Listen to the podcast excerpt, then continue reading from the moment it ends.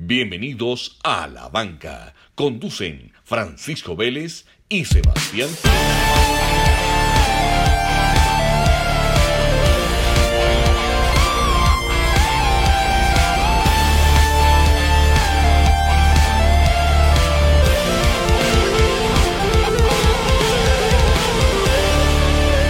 Sebas, ¿cómo vamos? Pacho, con mucho frío. Como hablamos ahorita, no para de llover. No para de llover. Van tres días seguidos lloviendo, pero, pero aquí nos calentamos con, con estos temas. ¿Y si por aquí llueve? Por allá no escampa. Por allá no escampa. Bueno, Sebas, hoy, hoy tenemos un episodio especial.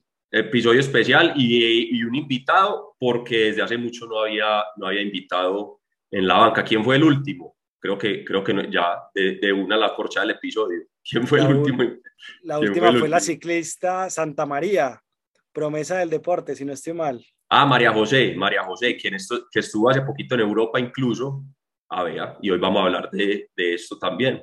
Eh, estuvo en Europa y ganó, y ganó varias medallitas en Suiza y en Italia. María José sigue ganando.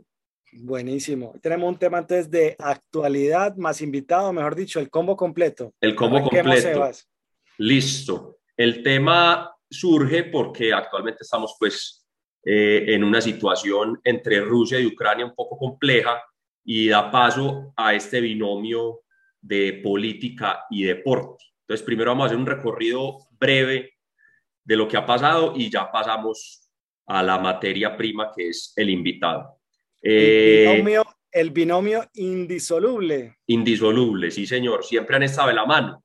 Los olímpicos incluso nacen por eso, porque pues primero era amateurs y pues los amateurs segregan al que quiera ser profesional. O sea, si vos sos un amateur es porque tenés la plata y los recursos suficientes para ser un deportista de tiempo completo y de entrar a los olímpicos entonces estaban segregando muchos países africanos, negritudes, gente pobre que no podía practicar un deporte de tiempo completo, ¿cierto? Tenían que ser amateurs. Listo. Eso desde el inicio, estamos hablando de 1800.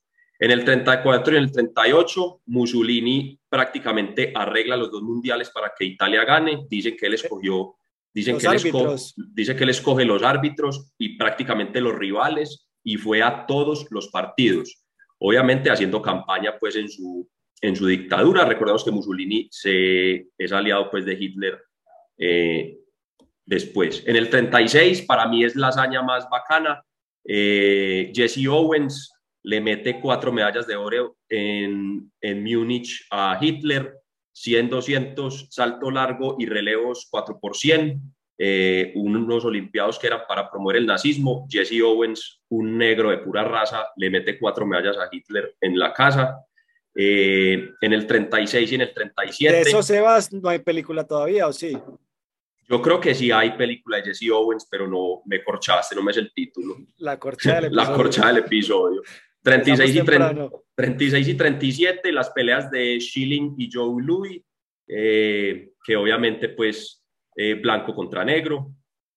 En el 56 empieza eh, la Guerra Fría, entonces empezamos, hay una batalla pues en una piscina en Melbourne 56 entre, entre la Unión Soviética y Hungría, sal, el agua termina prácticamente roja, eh, luego en el 62... La, batalla del waterpolo. La batalla del waterpolo, sí. En el 62, Mundial de Chile, eh, la pelea pues entre que se armó una campaña, una, una cam, pucha, se me fue la palabra.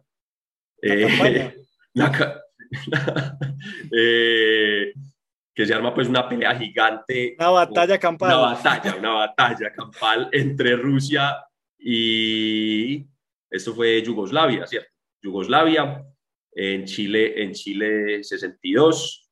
En el 68 arranca, vemos que hoy todos, eh, muchos negros alzan pues el puño o se arrodillan, esto pues no es nuevo, esto, es, esto sale en el 68 en los Olímpicos, eh, cuando, cuando Tommy Smith y John Carlos se ponen el guantecito pues que utilizaban ellos y, levantan el puño en pleno, en pleno podio. Y recordemos que esta era época pues, de Malcolm X y Martin Luther King.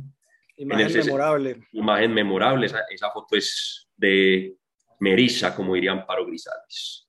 Eh, México 68, eh, las, las, las, ¿cómo se llama esto? las protestas estudiantiles pasaban los olímpicos, pero en una plaza en plena Ciudad de México matan 200 personas por unas protestas eh, estudiantiles para que el mundo no voltee las cámaras hacia ellos y se centren en los olímpicos. Y mueren 200 personas, 200 estudiantes en una plaza en México, en plenos olímpicos. 69, eh, la de Honduras y El Salvador, más de 1.600 personas y meten ahí, disculpa, unos partidos de fútbol.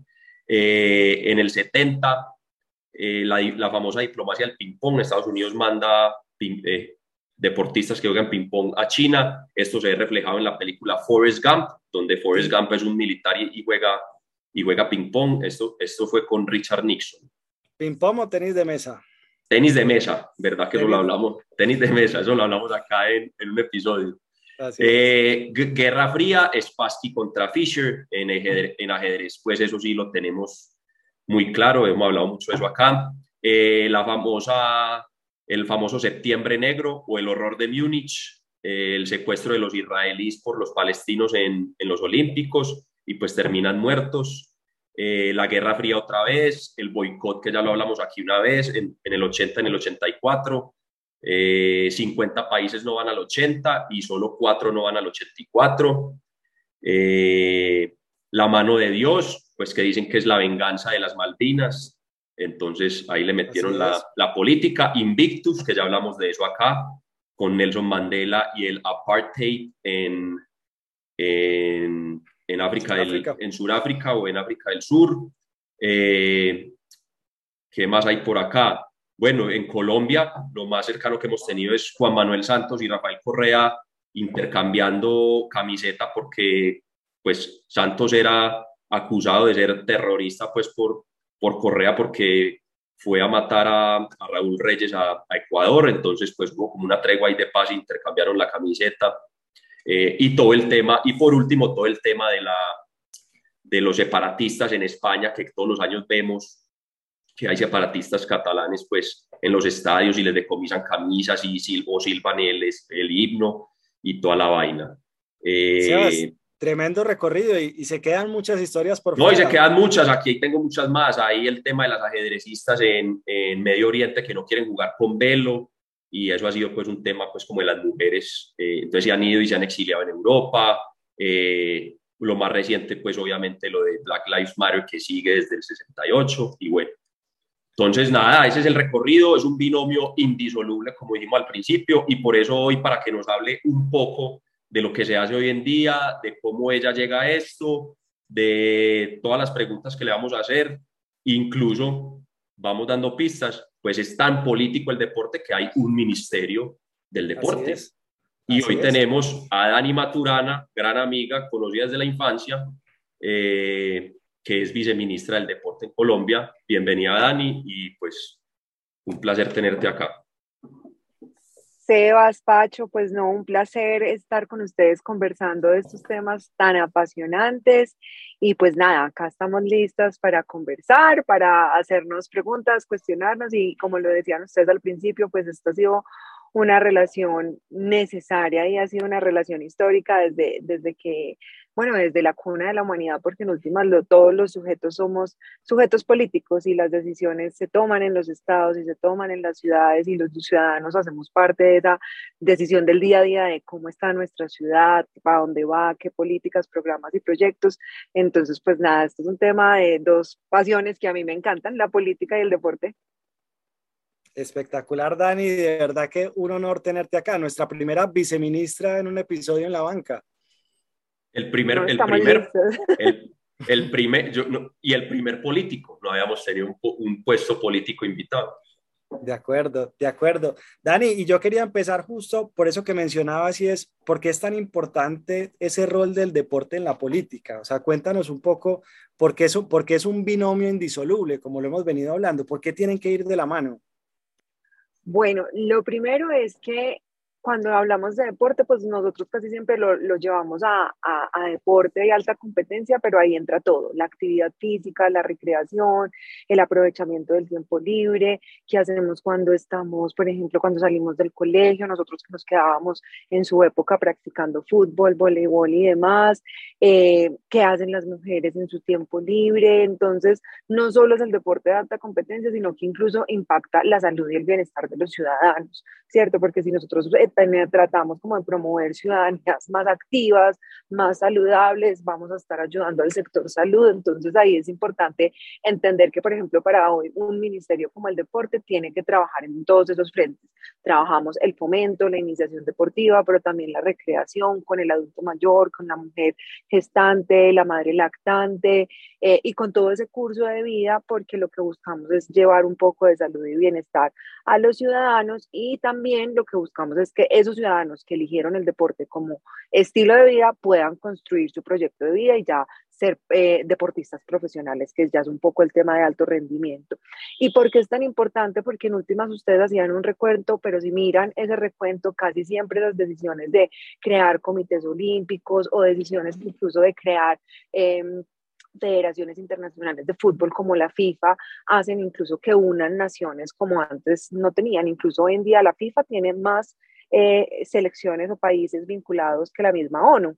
¿Cierto? Entonces yo creo que Mandela lo decía y, Sebas estaba hablando de obviamente la importancia del rugby en el apartheid eh, en Sudáfrica y es que el deporte rompe barreras que socialmente y culturalmente se han construido, diferencia entre gente empobrecida y, y, clase media alta, diferencia entre personas blancas y personas negras, y el deporte tiene esa capacidad de llevar transformación a los territorios, de llevar esperanza, de llevar oportunidades, de unir incluso, nosotros lo vemos acá, hay veces tenemos rivalidad entre Medellín, Nacional, Millonarios, Santa Fe, pero cuando juega la selección Colombia, pues todos nos ponemos la misma camiseta amarilla y estamos como en representación del país. Entonces, el deporte yo, yo lo puedo reducir como el deporte es transformación, ¿cierto? Es oportunidades, es cambio, es gestión, es esperanza y es muy bonito uno poder hoy desde el sector público, porque eso es súper importante. Mucha gente dice, no, a mí no me gusta la política yo soy apolítico, pero en últimas los recursos de nuestros impuestos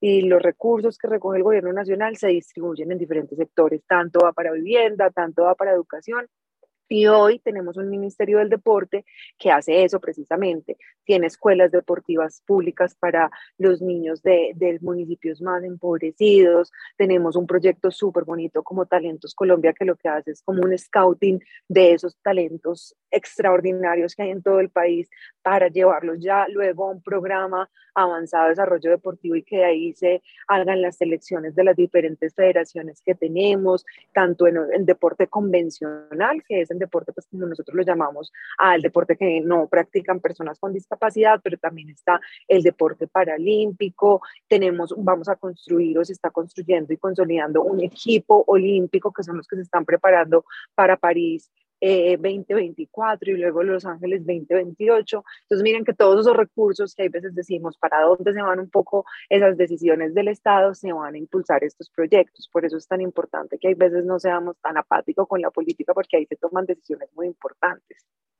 Sí, ahí hay dos cosas a las que me voy a referir con lo que dice Dani y es una frase que decía Charles de Gaulle, que decía que la política es tan importante que no se la podemos dejar a los políticos no podemos ser apáticos y, extraños al tema, pues, y más ahora, pues este, este, episodio tiene mucha relevancia, que se vienen las elecciones, eh, mucha gente, lo que dice Dani, no, yo soy apolítico, no, no, no, eso es de, eso es de todos, tarde o temprano nos, nos pica el bicho y nos, tiene, y nos tiene que importar.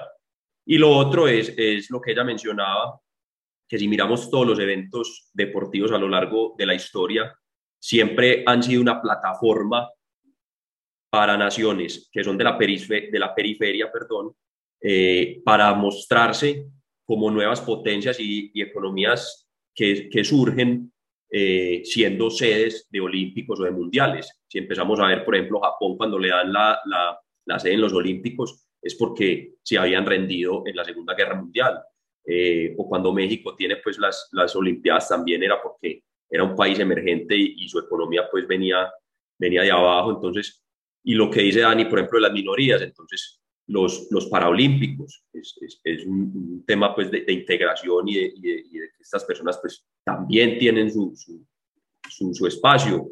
Entonces, quiera, queramos o no, siempre es, siempre es en pro de, de que seamos más, más involucrados, todos más integrados.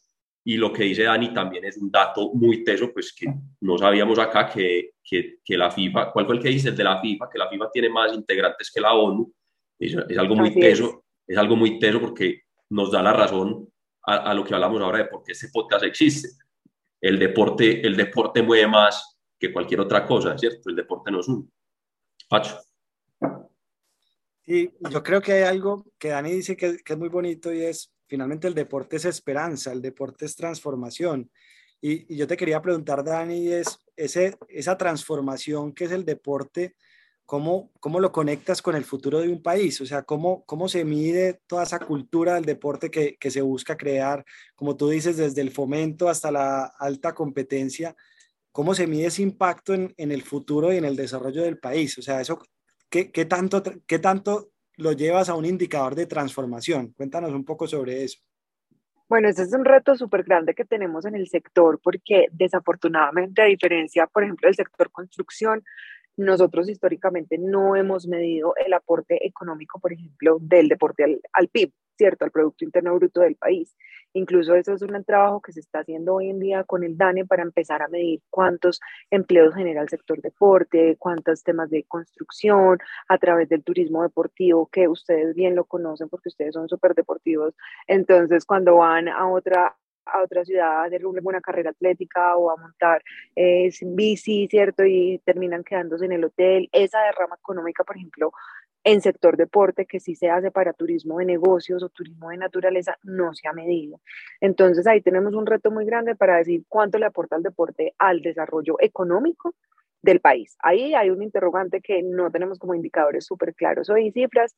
Eh, y cuánto le aporta al desarrollo social, que es como la otra punta que tú decías, yo creo que le aporta todo, tampoco tenemos como cuántos niños, por ejemplo, hemos evitado que hayan sido reclutados. Seguramente es un caso de muchos. Recuerdo mucho un líder de, de, de Medellín, Jorge Hugo Giraldo, que ustedes lo conocen obviamente, eh, que participó en varios olímpicos. Jorge Hugo era de un barrio vulnerable de Medellín, de una comuna bien fuerte, y Jorge Hugo siempre dice, o sea, de mi combo de amigos, lo que me salvó a mí fue el deporte. Y yo creo en eso porque en últimas el deporte se convierte en un entorno seguro, en un entorno protector.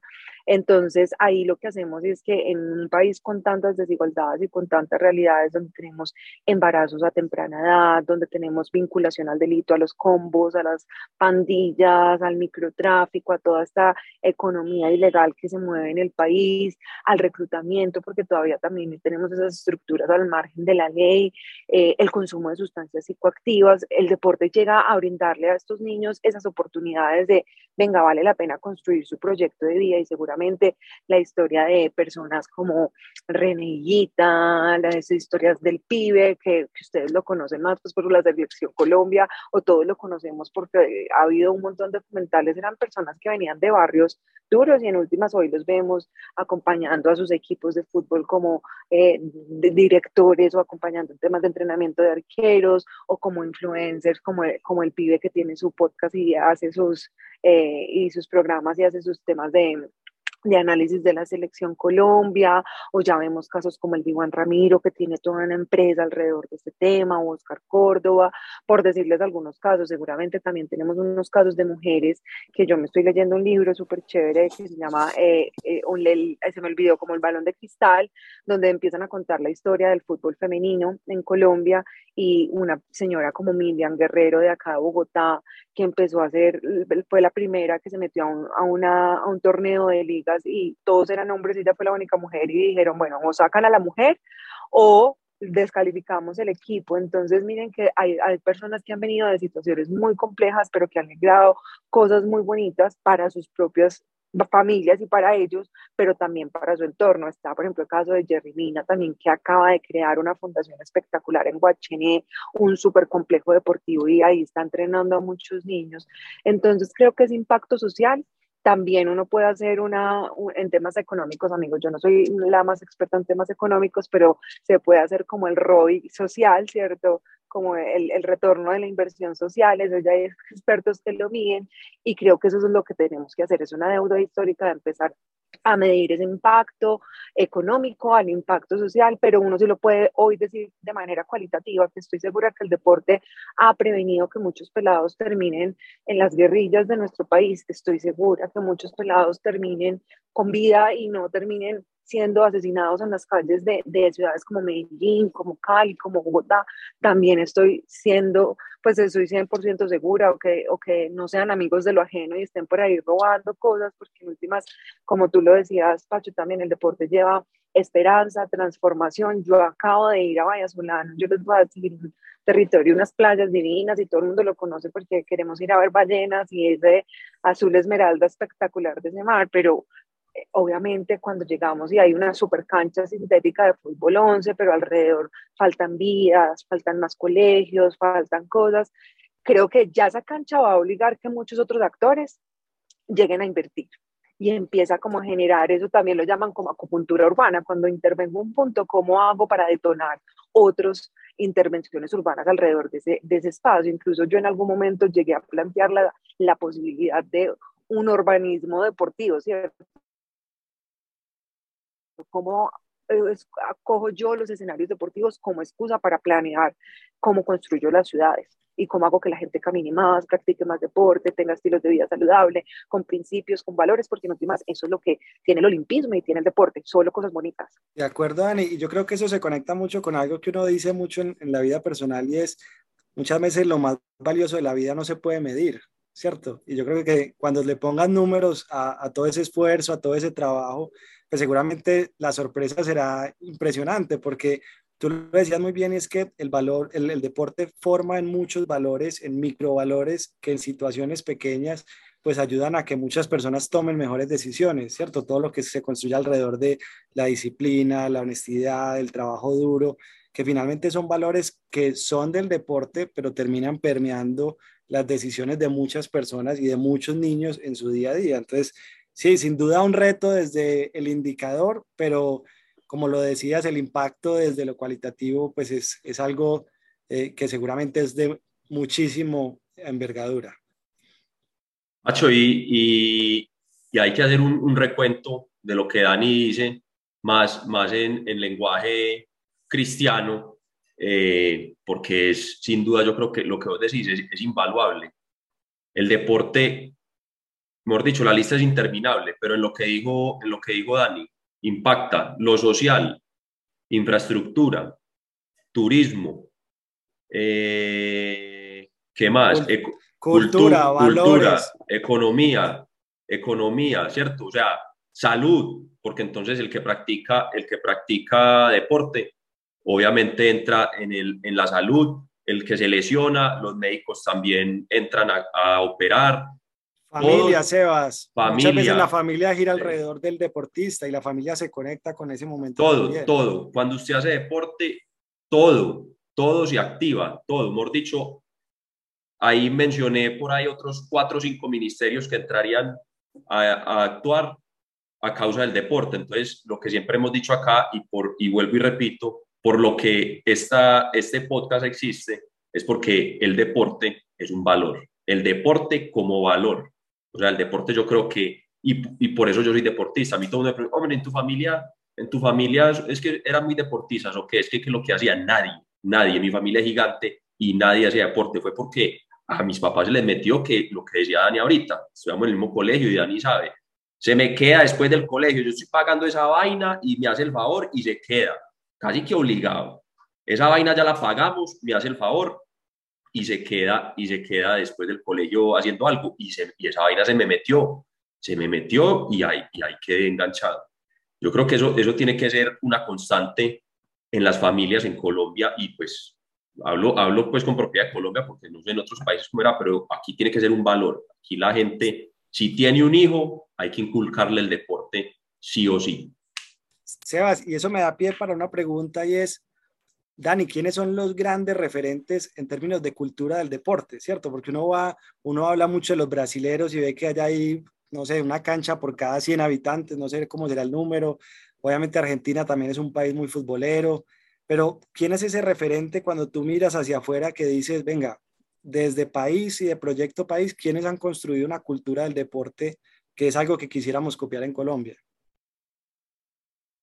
Bueno, yo, yo trato como que no ser súper anglo, pero en última yo creo que el tema de Estados Unidos con la diversidad, que para mí es un pilar fundamental eh, en el tema del deporte, o sea, el, movimiento, como ustedes lo decían, Black Lives Matter, en su momento Black Panthers y todo lo que ha hecho el deporte por la comunidad afrodescendiente, yo como mujer negra para mí es súper importante, incluso investigando hace poquito de el rol de la mujer en el deporte, porque creo que tenemos que exaltarlo mucho más y mostrar todo lo que han hecho. Ustedes ven que de las cuatro medallas de oro que tenemos en Colombia, en las cinco, perdón, medallas de oro que tenemos olímpicas en Colombia, cuatro las han dado las mujeres, pero nosotros no le hemos dado la importancia a eso, ¿cierto? A ese rol que han hecho las mujeres, aunque eh, incluso antes no nos dejaban practicar deporte. Entonces, hace poquito estaba investigando y vi eh, de Alison Félix, si mal no estoy, que es atleta, y me pareció algo súper bacano porque estaba viendo, pues investigando un poco de cuáles son esas buenas prácticas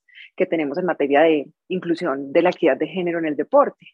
Y ahí estábamos viendo que, por ejemplo, ella y Simone Biles, eh, por ejemplo, tomaron la decisión que y no iban a estar más con Nike, sino con una marca que se llama Atleta, porque Atleta tiene un fund, ¿cierto? Tiene un fondo para acompañar a las mujeres, porque en su momento algunas mujeres no las estaban dejando ir con sus hijos a Tokio y ellas necesitaban alimentar y amamantar a sus niños, entonces tenían buenas prácticas porque pues las mujeres cumplimos mucho rol, muchos roles en nuestro día a día, somos deportistas, pero también somos mamás, somos madres de cabezas de familia, entre otras, entonces creo que un poco no tanto lo que ha hecho el país, sino los deportistas, en Estados Unidos son un ejemplo para nosotros, porque en últimas es un ecosistema y obviamente lo, lo, estábamos diciendo ahora, son importantes las instituciones, los ministerios, las federaciones y demás, pero creo que el ejemplo de la lucha de las mujeres, por ejemplo, el caso también de USA Gymnastics, el equipo de gimnasia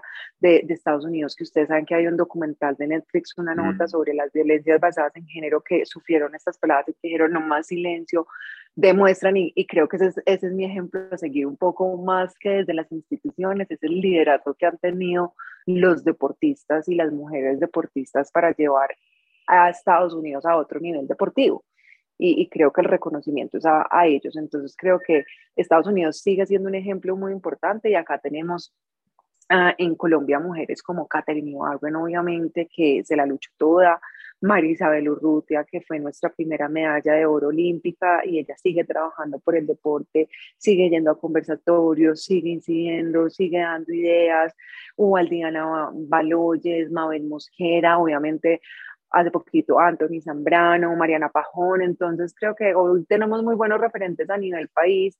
Y por ejemplo, el fútbol femenino, yo les voy a decir, acá acaba de ganar hoy eh, lunes 7 de marzo la selección Colombia sub-17 femenina lleva, si mal no estoy, 13 goles en tres partidos, invicta ya rumbo al Mundial de India, sub-17, estas peladas van en fútbol femenino y, hoy, y este año que tenemos Copa América femenina, pues yo la verdad creería que podríamos quedar campeones de la Copa América, me quiero ilusionar con ese título, entonces también tenemos unos muy buenos referentes y unas peladas que están siguiendo ese camino de esas primeras como Cata Usme o Liliana Zapata de formas íntimas que se la lucharon tanto por abrirse un camino en el fútbol femenino del país.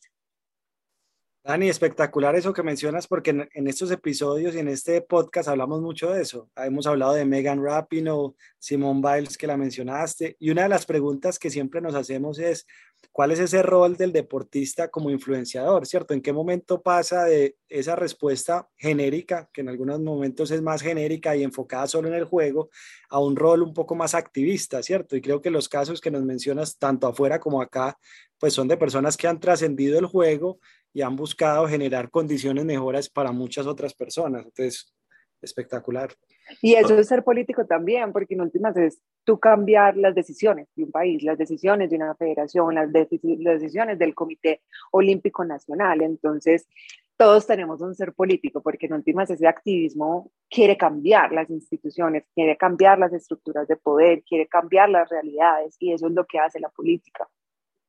Sí, ahí, ahí, ahí es cierto, porque aquí también lo hemos dicho mucho, eh, que pensé que Pacho iba a hacer esa pregunta, eh, que esos deportistas que toman como ese, ese rol político, eh, hasta, hasta, que, hasta qué punto tienen esa responsabilidad. Y acá hemos dicho que, que, la tienen, que la tienen toda, porque mucha gente uno ve en redes que se arman unas peleas y la gente es, no, sería dedicar solo a, a jugar y hacer deporte, que no hable, que se quede callado. No, señor, no, señor. Si usted ya, si usted ya está ahí y usted es un actor del cambio, usted tiene la responsabilidad de ejecutar y de pelear por esos derechos y por ese, y por ese cambio.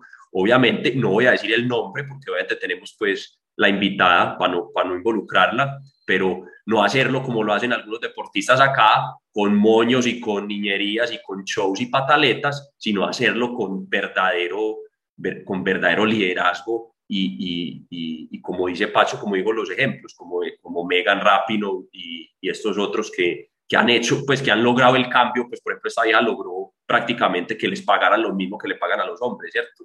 Eh, eso es una cosa, pues yo creo que sin precedentes en la, en la historia del fútbol, del, del, soccer, pues a nivel mundial. Entonces, e, ese es el tipo de responsabilidades que un deportista a ese nivel tiene y no hacer pataletas.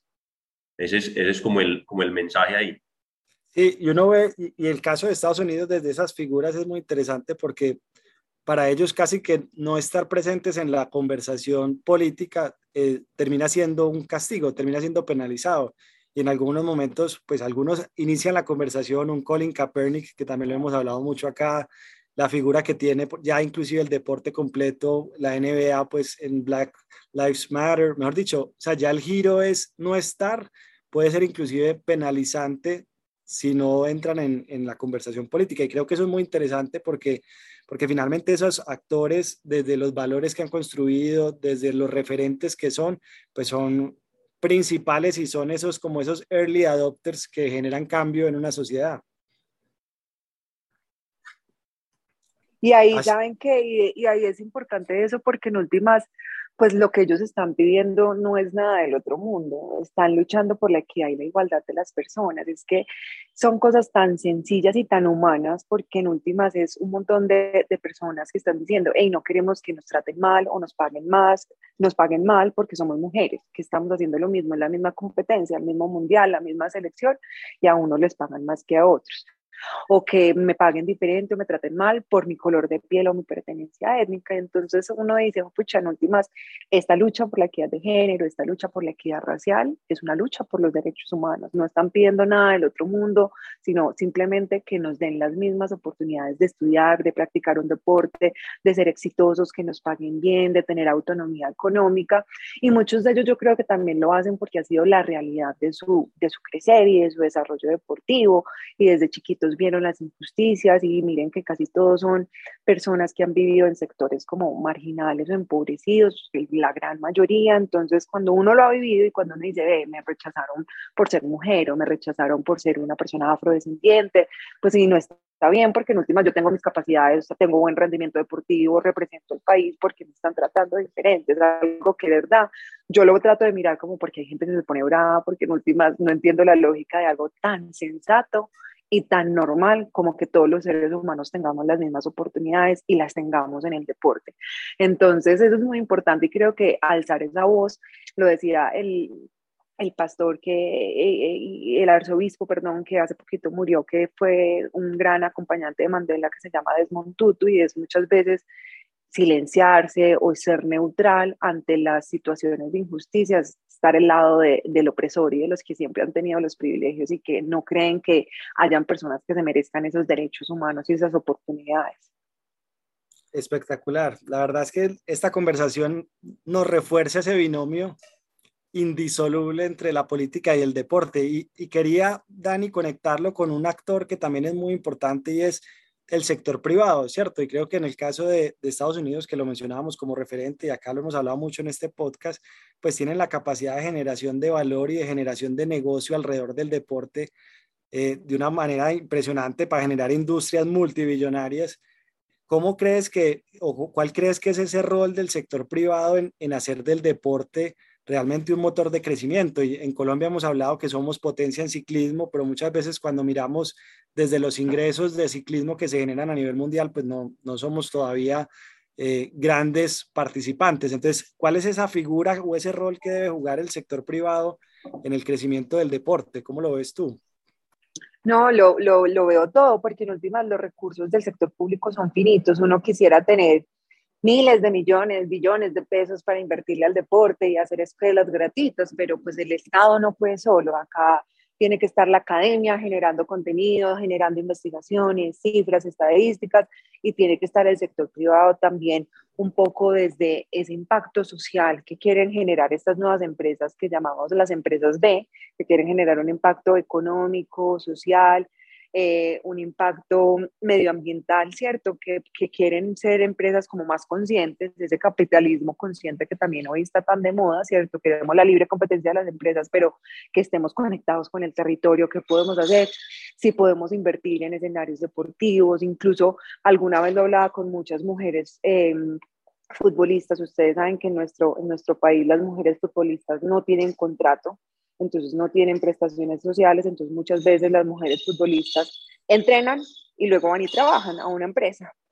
Pero eh, yo decía, si pudiéramos, por ejemplo, generar un ecosistema de empresarios que les den oportunidades de empleo, porque la gran mayoría de las mujeres futbolistas son profesionales, ¿cierto? Son sociólogas, eh, economistas, eh, trabajadoras sociales, educadoras físicas, entonces, porque a las mujeres nos toca hacer eso. Como no podemos vivir 100% del deporte, como si sucede con cualquier futbolista de nuestro país que le pagan 100 millones de pesos al mes o más, 200 millones de pesos bajita la mano, y como a las mujeres les, les pagan a muchos clubes por el tiempo, cuatro meses que dura la liga, entonces yo te hago un contrato por cuatro meses, no te lo hago por todo el año. Entonces todavía el deporte eh, yo, yo, digo que sí es profesional porque las mujeres lo viven como profesional, sin embargo, el entorno no es como profesional. Creo que, por ejemplo, ahí podríamos hacer muchísimo con los empresarios. Listo, usted no quiere poner 100 millones de pesos para patrocinar el, el equipo de fútbol femenino, pero sí tiene para, patrocinar el de hombres, pero entonces al menos del empleo, a las peladas, listo, y que ellas trabajen y, y que son profesionales y pueden aportar con su talento y sus capacidades.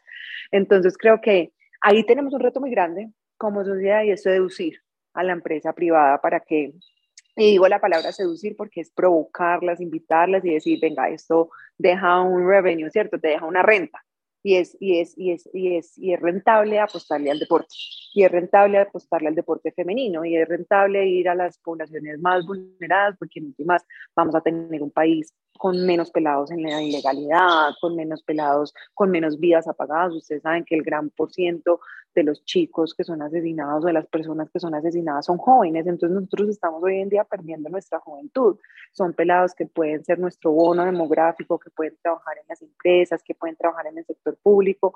Entonces apostarle a ese entorno que brinda el deporte creo que lo vale todo y tenemos que trabajar para seducir a las empresas para que lo hagan. Hay muchas empresas que ya se están sumando, pero faltan y sobre todo a nivel competitivo y ya profesional, porque muchas tienen sus escuelitas, las fundaciones en los barrios que están muy chévere, pero lo que pasa es que cuando ya vamos a ver el deporte de alto rendimiento, cuando ya los pelados quieren viajar a otras partes, hay algo muy importante que ustedes lo hablan al principio y es que muchas veces dicen, ay, ¿por qué el Ministerio del Deporte no, no apoya? Pero hay un sistema nacional del deporte que dice que los clubes los debe apoyar los municipios, las ligas los deben apoyar los departamentos y ya el gobierno nacional apoya a las federaciones. Muchas veces se les dan los recursos a las federaciones, pero no nos da para abarcar todas las disciplinas deportivas o no nos da para pagarle etiquetas a todo el mundo para que vaya a competencias, ni a todo el mundo sus implementos deportivos. Entonces ahí es cuando vemos muchos jóvenes haciendo rifas y demás, que no debería ser así, pero es porque también nos falta, como yo les decía, ese empujoncito o ese músculo financiero para que el presupuesto del ministerio sea una parte lo que da el sector público y otra parte de lo que da el sector privado. Pacho, yo creo que Dani nos da muy claro cómo funciona al interior el deporte y la responsabilidad que tenemos, que tenemos cada uno, ¿cierto? Eh, es con todos, es con, es con, todos, no nos podemos hacer los, los locos, como diría, como, como es el, la imagen de Uncle Sam, ya que estamos gringos acá y somos súper fan de, de, Estados Unidos, siempre lo hemos dicho acá, eh, señalando con el dedito, es contigo. Eh, lo que dice Dani, todos, todos desde, desde nuestra casa o desde nuestras empresas siempre podemos apoyar. Eh, uno siempre puede o adoptar un deportista o en las empresas apoyar escuelitas o hacer algo relacionado con el deporte. El deporte es una necesidad tan básica como alimentarse, como la parte espiritual, como la educación, eh, está en ese mismo nivel de, de, necesidades. Entonces, es responsabilidad de todos. Eh, Dani, no, mil gracias por, por este espacio y por, por darnos como esa, esa claridad a nivel, a nivel sector público que, que se hace y cómo, y cómo estamos trabajando. Dani, qué honor tenerte acá. Realmente qué labor, qué retos los que nos cuentas, qué labor tan bonita la que haces y no podemos pensar en nadie mejor para esa posición que la que, la que cumples tú. Entonces, de verdad que un honor tenerte acá con nosotros en este episodio. No, muchas gracias a ustedes. Hace rato sabía que estaban por ahí, estábamos pendientes de, de, seguirnos conectando y gracias por abrir estos espacios porque muchas veces la gente se pregunta, bueno, ¿y qué puedo hacer yo además de lo que decía Sebas? Eh, patrocinar a alguien o apoyar una escuelita donar a una fundación. Muchas veces lo que se necesita es contar las historias y amplificar esas voces y decir, está bien, esto es lo que está pasando, estos son los retos y utilizar estas plataformas que nos permite hoy la era digital, pues son muy valiosas para que muchas personas nos escuchen, nos cuestionemos, nos incomodemos con estas conversaciones que a veces son incómodas para decir, bueno, yo como desde mis privilegios, ¿qué puedo hacer? ¿Y qué puedo cambiar? Incluso desde mi mismo estilo de vida saludable, ¿cierto? Si yo empiezo a hacer más deporte, a estar más activo, que creo que Sebas también nos, nos inspira un montón a, a, estar muy activos y, a pedalear y a hacer ejercicio. Creo que eso también es importante, como yo les decía al principio, pues no solo es el deporte de alta competencia, sino desde el día a día, incluso con uno mismo, cumpliéndose a uno, porque en últimas, si vos estás activo, vas a evitarte muchas idas al doctor. Y eso le ayuda mucho al sector salud del país. Entonces, bueno, ahí todos ganamos, como lo decía Sebas, acá apostándole al deporte, que es, creo que es una ecuación gana-gana. Así es. Gran episodio, Dani. Muchas gracias, Sebas. Muchas gracias. Un gran abrazo. A vos, un abrazo. Abracito, feliz noche. Gracias a ustedes.